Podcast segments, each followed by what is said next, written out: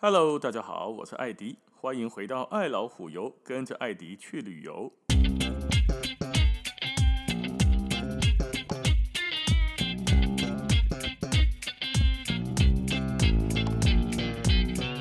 上一集讲完之后，有个非常令人开心的事情，就我上一集不是说了，我去欧洲都会带个益生菌去吃，让我们自己比较不会水土不服，对不对？上一次讲到的是，我觉得有一个牌子叫做“想健”。享受的享，建国北路的那个建，享健的这个牌子益生菌，我觉得不错。没想到这个牌子的益生菌呢，居然是我们学长认识的，而且还很大方的给了我一个折扣码，我会把它放在节目的表单里面。大家如果透过这个折扣码可以打折啊，原价一千六百八，打折完之后一千两百八十块，五卡秀啊！哦，真的是感谢学长的。享健益生菌呢，是一款兼顾肠胃跟过敏体质的益生菌。除了像一般的益生菌啊，帮助排便、胃胀气啊、腹泻这种不适的症状之外，它主要还可以改善过敏反应。我们在台湾做的这一款益生菌呢，在多国都已经拿到了专利证明，可以在体内释放出干扰素伽马，活化我们的免疫系统，抵抗外来病菌的入侵。而且呢，像什么异位性皮肤炎呐、啊、气候变化、打喷嚏的这种症状，都可以得到减缓，更能够有效地提供给使用者健康的防护。记得，如果要购买的话，在今天的节目表单下面有专属的连结哦。那我们今天继续玩德国，今天来到德国南边最具盛名的一个城堡，叫做新天鹅堡。如果你有来到德国旅游的话，尤其是南德，那么应该很大的机会，你曾经到访过其中一个最著名的景点，就是巴伐利亚的新天鹅堡。这个堡啊，被誉为童话故事里的城堡。在迪士尼的很多作品里面呢，它的城堡好几个不同的城堡都是以它作为蓝本。新天鹅堡是十九世纪的时候呢，由巴伐利亚的国王路德维希二世。下建呃下令，你下建 下令修建的行宫，除了新天鹅堡之外，路德维希二世啊，他还修建了像林德霍夫宫啦、海伦基姆宫，这一些都是哈，目前来看，给德国巴伐利亚旅游业带来非常非常重要收入来源的几个宫殿。为什么要叫新天鹅堡？这个话题就要从它的建造者，跟着路德维希二世这个国王来说起了。我们上一集也对上一集嘛，吼，讲到的是路德维希一世哦，黑的是一世，就是跟泰瑞莎公主结婚，到现在还在弄啤酒节的那个皇帝，黑的叫做一世，一世的路德维希一世哦，不是二世的爸爸哦，一世是二世的爷爷哦。那如果二世的爸爸不是一世，那二世的爸爸是谁？二世的爸爸叫做马克西米里安二世，靠腰，嘿，贵耶吼，路德维希。然后马克西米里安，然后又路德维希，奥丘德安内呢，就给你几世几世哦，阿哥伯给你两车会，还给你跳着跑，还有时候还跳到别的国家去，甚至不一定是直系。所以呢，看欧洲历史的时候，sometimes 你会为了国王的人民而觉得有点混乱。嘿，这个一四、二世呢，连你看还法皇路易，路易都那个十四、十五、十六期啊。那已经多少世了？好，跳来跳去，跳得非常的乱七八糟的。马丁，今天就是路德维希二世，好，丁盖一世，金马二世，他是呢巴伐利亚的国王，一八六四年到一八八六年之间在位的。他一直被认为是啊最狂热的城堡修建者，艺术的工啥事他都没兴趣，他他妈的只喜欢盖城堡。这种国王哦也不多见了。因为他对新天鹅堡的修建，民间就叫他上面呢童话国王。你像哦，一个是几的高富帅，富二代嘛，哦，富很多代的，拿二代娘，他爸爸爷爷都是国王啊，标准的富，然后又贵，而且他又帅。他身高一米九三，十八岁就坐上了巴伐利亚王座，是一个大帅哥。可是呢，这个极高富帅，然后又权势熏天的国王，各种男主角设定于一身的路德维希二世，居然是终身未娶。哎，喜安怎的按呢呢？我们就先来看一看这个帅哥国王的感情纠葛。传闻中啊，他深爱着奥匈帝国的皇后，叫做西西公主。他也非常的醉心于著名的歌剧家华格纳。哎，第二，华格纳是查甫，是男的，所以路德维希二世是否就像我们现代人所说的，他是一个转接插头变压器的概念呢？唔知，因为他除了喜欢华格纳之外，他也喜欢西姬公主，而且还跟索菲亚公主有另外另外一个婚约。哦，你知道装了那个植牙之后，这么大舌头，我当时也可以嘎掉哦，咬字有一点点不太容易。路德维希二世喜欢的这个西西公主呢，身长一米一米七十二，也就是说，她是一个一百七十二公分高的大美女，跟一百九十三公分的年轻帅哥国王站在一起。哦，想象一下那个画面，根本就是迪士尼的《公主与王子》的真人版呐、有点就像这几天一直看到的黑个黑的黑的叫什么名？玄彬跟孙艺珍一样嘛，看起来就是王子与公主的版本呐、啊。西西公主还送给路德维希二世一个陶瓷做的天鹅。后来呢，路德维希呢就以此命名了一个美丽的城堡，叫做新天鹅堡。堡里面的壁画、家具、装饰上面，哦，随处都可以看见天鹅的图案。所以，当届的小帅哥路德维希二世嘴巴没有说什么，行动上面很诚实。当然哈，这是新天鹅堡命名的其中一种说法，就是他喜欢茜茜公主，茜茜公主送给他一只天鹅。不过还有另外一种说法，是新天鹅堡的天鹅由来，这个会待会再跟大家提。路德维希二世跟西西公主终身哦，归西郎哦，都保持着网友的关系。啊，那两个人通信，那个时阵无赖啦，我都大家赖来赖去，及时的对话。但是下坡过去，个下坡过来。他在信中呢，称西西公主是世界上最了解他的人。两个人都不甘被宫廷的教条所束缚，相隔数百公里远的两个国家默默陪伴，互相理解，听起来还挺浪漫哦。还有另外一个传言说呢，路德维希二世就是个 gay，说他跟西西公主呢是你懂我，我伴你，两个人是友达以上，恋人未满，就是个。gay 跟一个女生的好朋友关系，现在有很多是这样子嘛？有很多的男生个 gay 跟很多女生都是姐妹哦，人这会出门，人这会假崩 gay，但困这会，但是两个呢，心中他们两人都是女的，这样子的 gay 好像还不少，对吧？好像路德维希二世跟茜茜公主的关系就有点这么类似。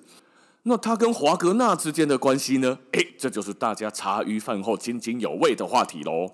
路德维希二世还小的时候呢，就被华格纳的一部剧叫做《罗恩格林》深深的震撼。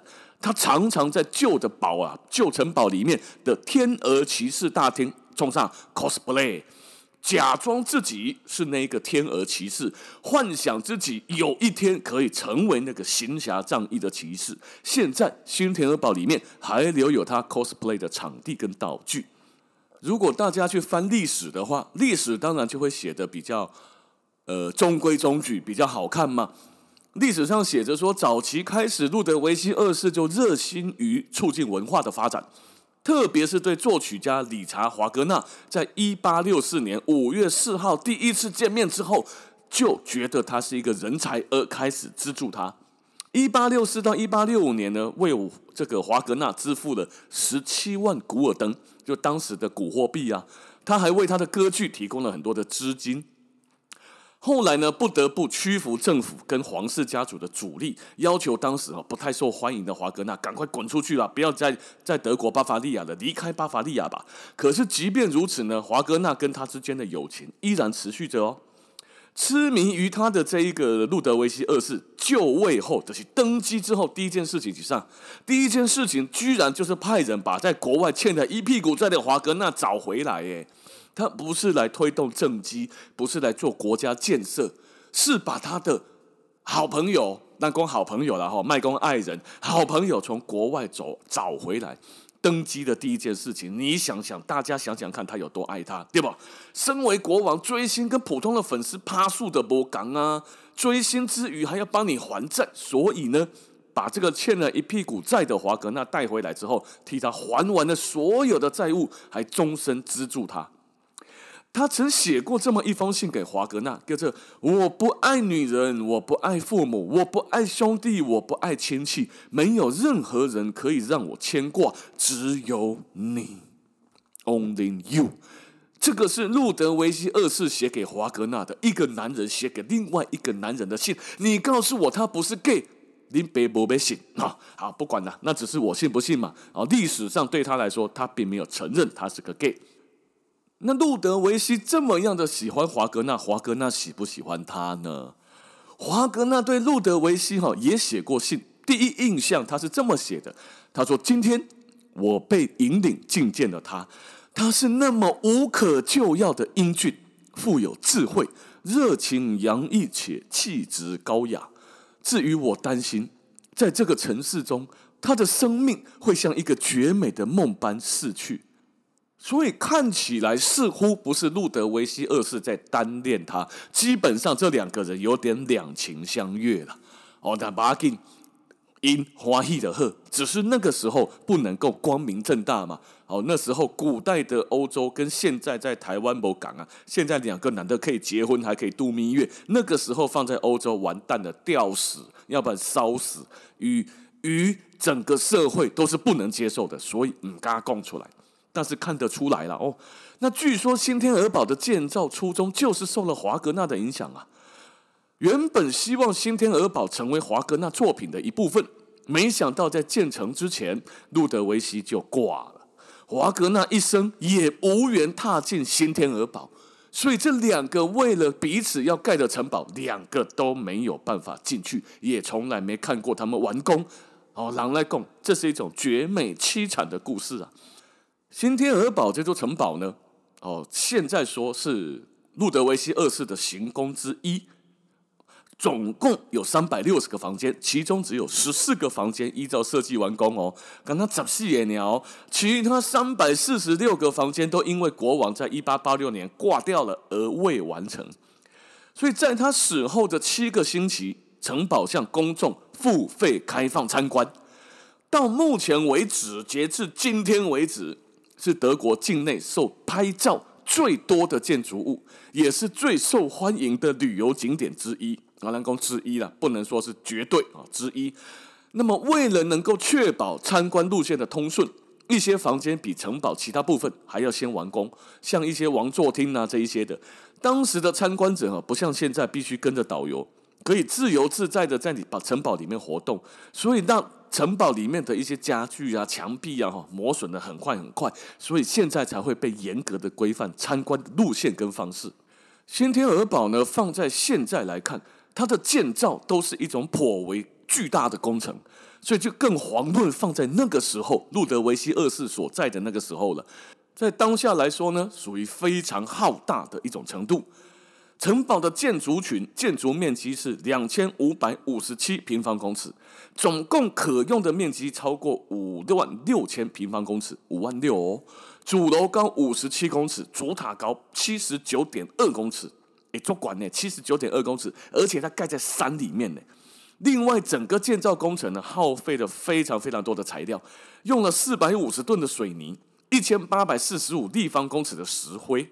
保守估计呢，用了四百六十五吨萨尔兹堡的大理石，四千五百五十吨外面运过来的石头，四十万块的砖头，三千六百立方公尺的刷胶啊，木匠、石匠超过两百人，涉及、设计还有资源的人多达三千人以上，这是一个非常非常浩瀚巨大的工程，不简单哦。那我们现在要花钱去参观新天鹅堡。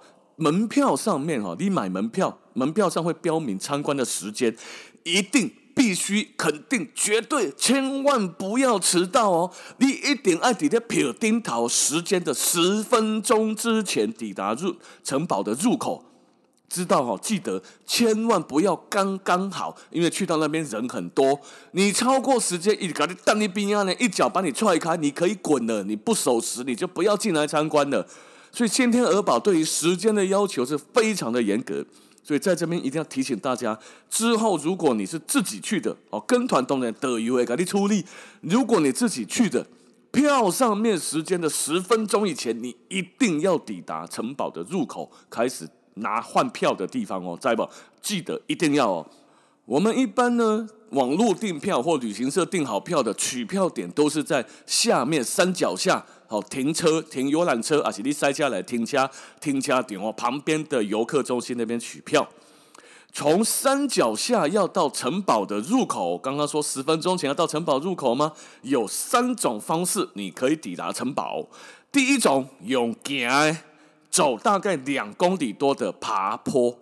稍微爬坡啦，就是很明显的是上坡，可是它因为做得很长，两公里远，所以它走的坡度没有很高。你大概要走四十分钟到四十五分钟左右才能到，不是很难走。多背背啊啊，没背老推，中间也没有那种烂泥巴、石头凹下去，你还得跳过来跳过去的，不甚好行啊。可是要走四十到四十五分钟，记得阿索比你要先个立起来。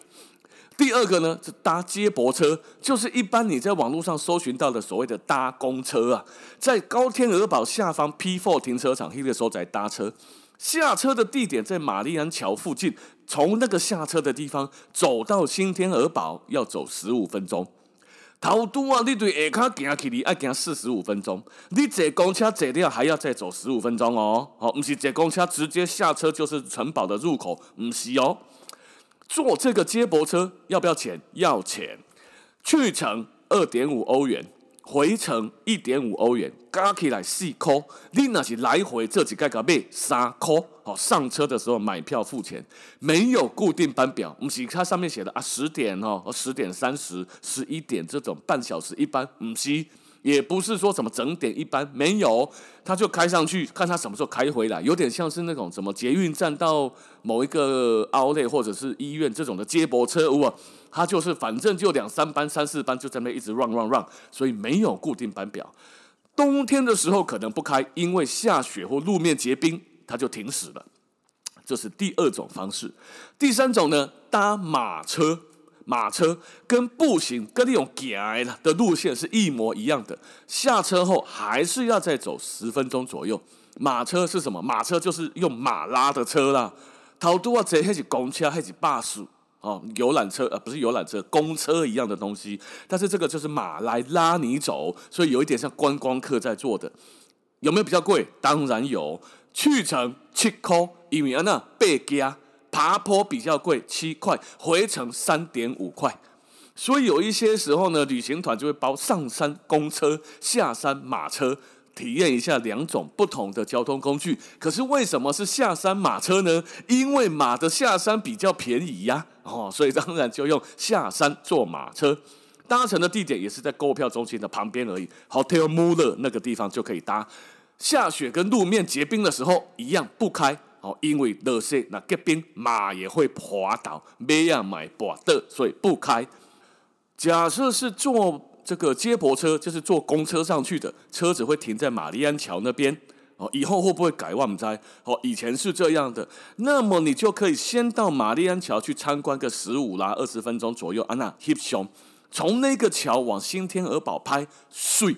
就是你明信片的那个场景呢，新天鹅堡矗立在群山环绕之中，旁边都是树木参天的果木，把它包围起来，而且它的地形它又特别突出来，哦，那 hip 上 hip 起来，就是个童话里面的城堡，看起来就马得像 P 图一样，叫睡叫睡耶。所以玛丽安桥呢，你是一定要去的，不管你是坐公车还是走路。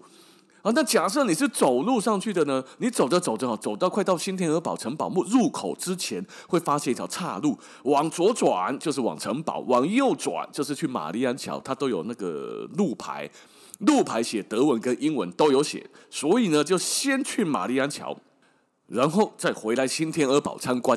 啊，那假设你的票的时间已经被哇哦，差不多了，那就赶快先进去城堡吧。城堡出来之后，再找时间绕过来这里拍照也是 OK。但我个人建议玛丽安桥先拍会比较好。那玛丽安桥呢，也是路德维希二世建的哦。他是眺望新天鹅堡全景的最佳地点嘛。玛丽安这个人是谁？黑鹰妈妈，她为了纪念她的母亲哦。那参观新天鹅堡有几个重要事项、注意事项啦。它这个新天鹅堡呢，是目前内部不能拍照，来对，别当翕相哦，不能拍，不能拍，不能拍，哈。可是呢，你的手机是还是可以带着的，因为你可以在这里面有一个阳台，可以往外拍，你不能往内拍，往外拍可以拍到一个叫做 Upset，就是阿尔卑斯湖啦。往外拍外面的湖景跟山景，其实还挺美的哦。所以结束参观结束后，在咖啡馆旁边的阳台可以拍一个很漂亮的美景。包包的大小呢？如果背包型哈，后背包几几卡就打开哈，要寄放，寄放处在通往城堡入口的拱门那里。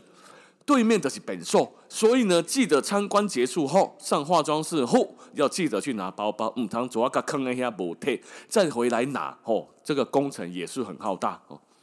那假设你有使用一些什么博物馆通行票了哈，阿黑的直接冲进去就好了。他警卫会看看完之后就帮你开门，你就进去了。如果你有参观导览，或者是说旅行团哈，导游也不能介绍，也只能够参加他的导览。导览时间四十五分钟，你就跟着走就对了。那主要呢会参观几个厅是一定要看的。刚刚有说王座厅嘛，结合了王座跟教堂的功能，反映路德维希二世哦看待权力的方式。哎，导游讲哎，好的导游这么说的。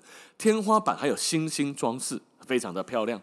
那第二个是宴会厅，是路德维希二世很喜欢的一个大厅，装饰呢是参考华格纳的歌剧哦，华格纳有个出黑呢，他的歌剧叫做《唐怀瑟》哦。其实这个大厅据说从来就没有拿来用来举行宴会过，唔知哦。那这个厅可能是华格纳的纪念，所以没更用。可是也可是还没用，路德维希就挂啦，所以这个可能就一直就没有用了。还有一个呢，用餐室。那这个用餐室有做工很精细的大理石餐桌，那还有还有那个按的铃，叮叮叮叮叮，方便哦，主人在这里呼唤呼唤在执勤的仆人呢。我这来电哈，这其实如果官方有影片是可以是可以去看看的。如果没有看过，有去到德国南边的话，新天鹅堡务必千万不要错过。你家而且。假设你要买 Remova，经过我之前的比价，之前呢、啊，疫情后我很难保证了哦。之前的时候，Remova 全德国哪里最便宜？就在新天鹅堡山山脚下游客中心旁边有一个卖店，就在那里，全德国 Rimowa 最便宜。所以你说，冲着新天鹅堡的美，Rimowa 的便宜，是不是要去？要去。所以到了德国南边之后，请千万不要错过新天鹅堡。好，那今天的时间咱们就先到这边喽，感谢大家的收听，咱们下次见，拜拜。